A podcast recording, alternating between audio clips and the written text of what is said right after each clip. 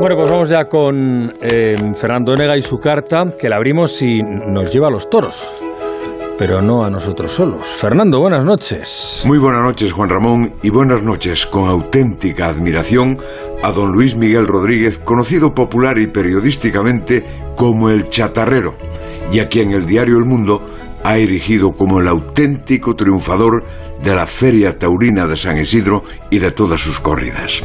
Le cuento, don Luis Miguel, que este escribidor no es lo que se dice un gran aficionado a los toros, respeta mucho ese espectáculo y admira a todos los toreros por su valentía, pero le parece como a la abuela de don Manuel Fraga que esas no son formas de tratar al ganado. Por ese motivo no acostumbra a leer las crónicas taurinas, por lo cual pide disculpas a sus autores.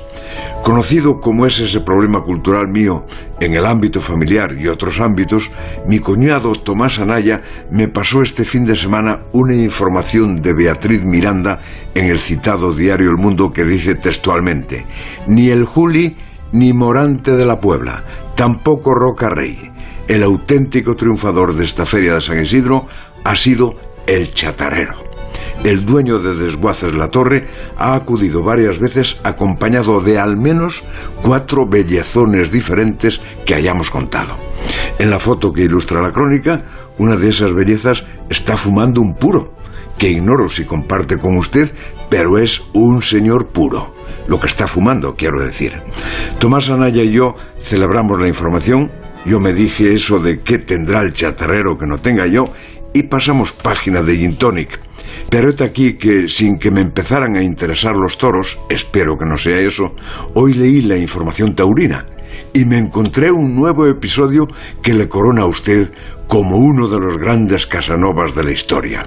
La crónica, nuevamente de Beatriz Miranda, dice Nueva puerta grande para Luis Miguel Rodríguez. Y cuenta que ayer estuvo usted con otra distinta y no es literatura. Ahí está, en la foto a su lado, mirándola mientras ella se entretiene con el móvil. La quinta, don Luis, la quinta de las corridas de San Isidro. Dicen que una Miss Colombia. Viva la hispanidad. No sé por qué la autora de la información pone este antetítulo, Dos orejas y rabo, pero eso es lo que pone la compañera Beatriz. Dos orejas y rabo. Dicen que Nadal es una leyenda. Depende, señor Rodríguez. En cuestión de leyes, para la tarde taurina y otras célebres hazañas, la leyenda es usted. La brújula.